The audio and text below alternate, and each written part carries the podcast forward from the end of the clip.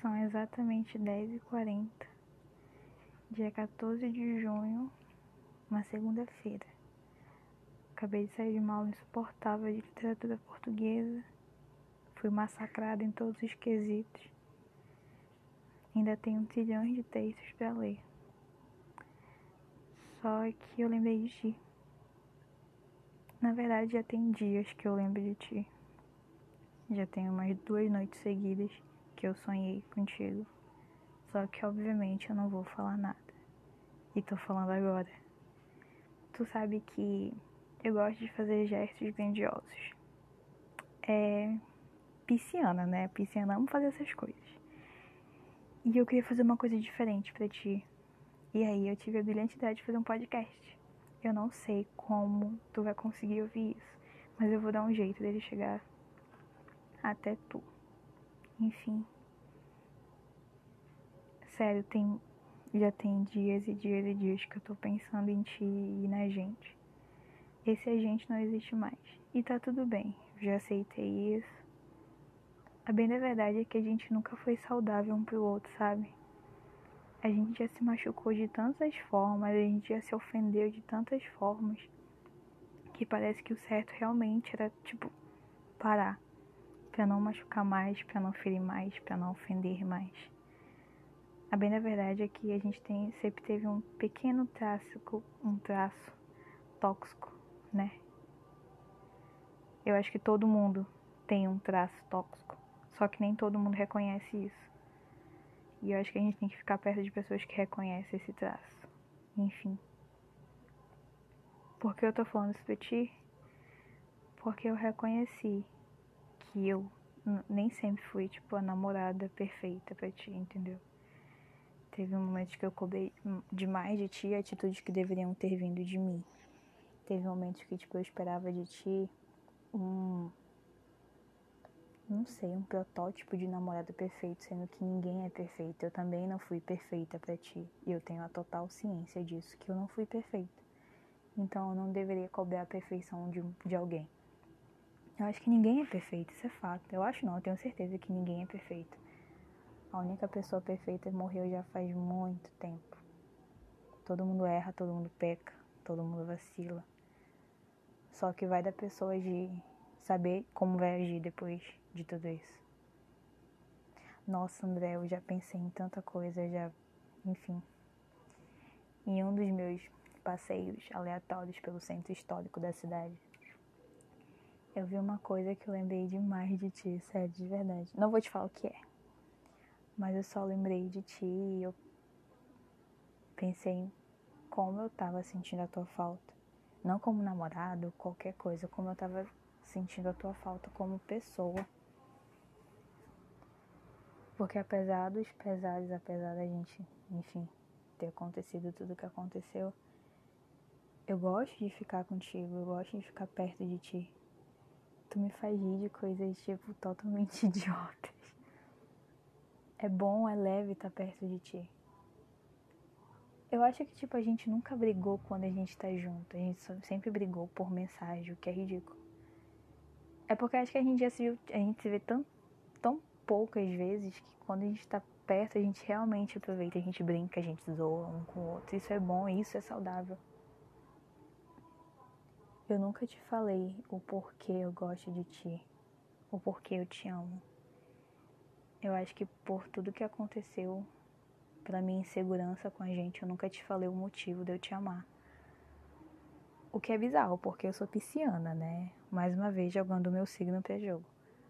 Então eu sempre falo pra pessoa o porquê eu amo ela. O porquê eu me apaixonei. E eu me apaixono muito fácil.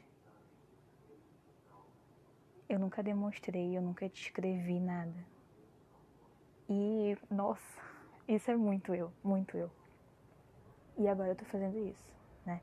Eu tô fazendo um podcast, cara. Nossa, enfim. Eu não tô pedindo pra voltar. Não tô pedindo pra gente recomeçar uma coisa, não.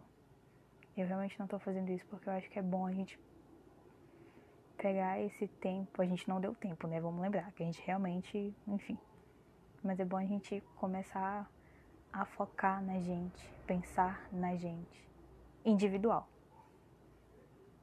tu pensar em o que, o que queres fazer da tua vida. Eu focar nas minhas coisas. Eu acho que a gente tem que pensar na gente primeiro, para depois querer pensar em, sei lá, uma dupla. Então acho que é bom esse, esse afastamento, sabe? Pra gente canalizar nossas, o nosso querer, a nossa vontade para coisas que vão agregar na nossa vida individual que vai edificar a gente como pessoa, como profissional, enfim. E eu acho que a partir do momento que a gente reconhece que a gente errou, a gente vacilou e a gente quer mudar isso, já é tudo. A partir do momento que a gente é o suficiente para si mesmo, aí sim a gente pode querer ter alguma coisa com outra pessoa. Enfim, eu nunca falei o porquê eu te amo. E eu acho que eu deveria ter falado antes da gente dizer tchau de uma forma tão bruta, tão tão escrota como foi, sabe?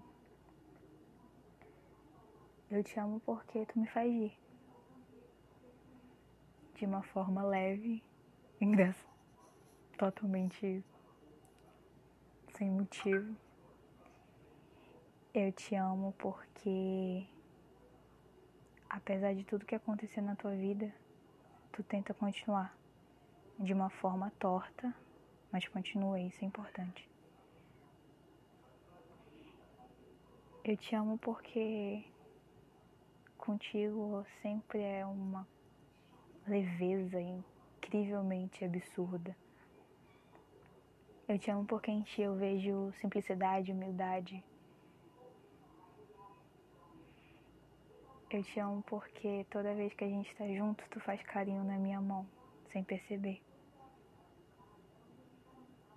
Eu te amo porque não importa quantas vezes eu quiser, tu vai assistir a noiva cadáver comigo.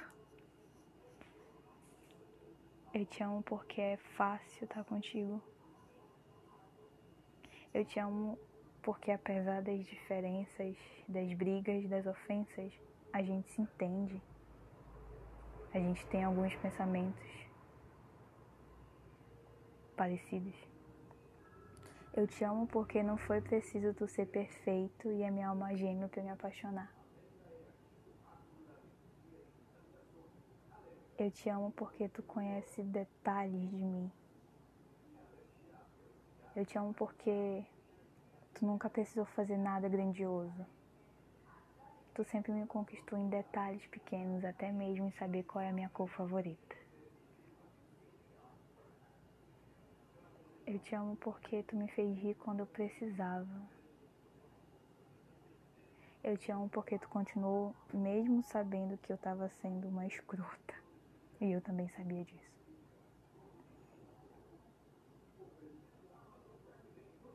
Eu te amo porque eu já imaginei várias vezes o nosso casamento, só que eu nunca te falei nada.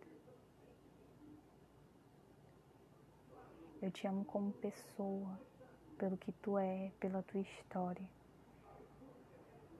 É fácil te amar, André. Muito fácil. Só que eu nunca te falei isso porque eu tinha medo de me entrar de uma vez por todas nessa relação. Acho que na verdade eu nunca tentei de verdade, sabe? Enfim, eu. Eu não sei porque eu tô te falando isso.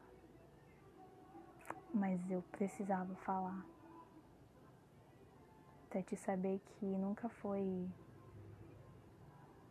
Tudo que eu fiz nunca foi por, sei lá, por ego, enfim.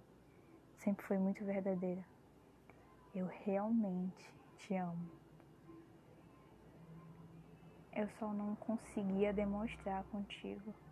Eu acho que tinha algum bloqueio comigo que me impedia de fazer isso. Mas eu te amo. E eu espero que tu saiba disso. Eu espero que tu saiba que independente de qualquer coisa que tenha acontecido com a gente, entre a gente, que tu pode contar comigo, sabe? Porque se a gente não deu certo como relacionamento, e com certeza a gente não deu. Eu quero que tu saiba que, tipo, tu pode recorrer a mim. Não tô falando que a gente tem que ser grudado no outro, que a gente seja melhores amigos, não. Até porque eu não tenho tempo para isso. Acredito que tu também não. E eu acho que ninguém tem, né? O que, eu tô, eu, o que eu tô tentando te falar é que, tipo, quando tu precisar de um ombro amigo, de alguém pra te ouvir, de alguém pra te aconselhar, de alguém pra te ajudar, eu quero que tu saiba que eu tô aqui pra ti, sabe? Pra conversar, pra jogar a conversa fora. Não sempre, porque realmente eu não tô, não tô tendo tempo pra porra nenhuma. Mas quando a gente quer, a gente dá um jeitinho, né? Eu tô aqui, André.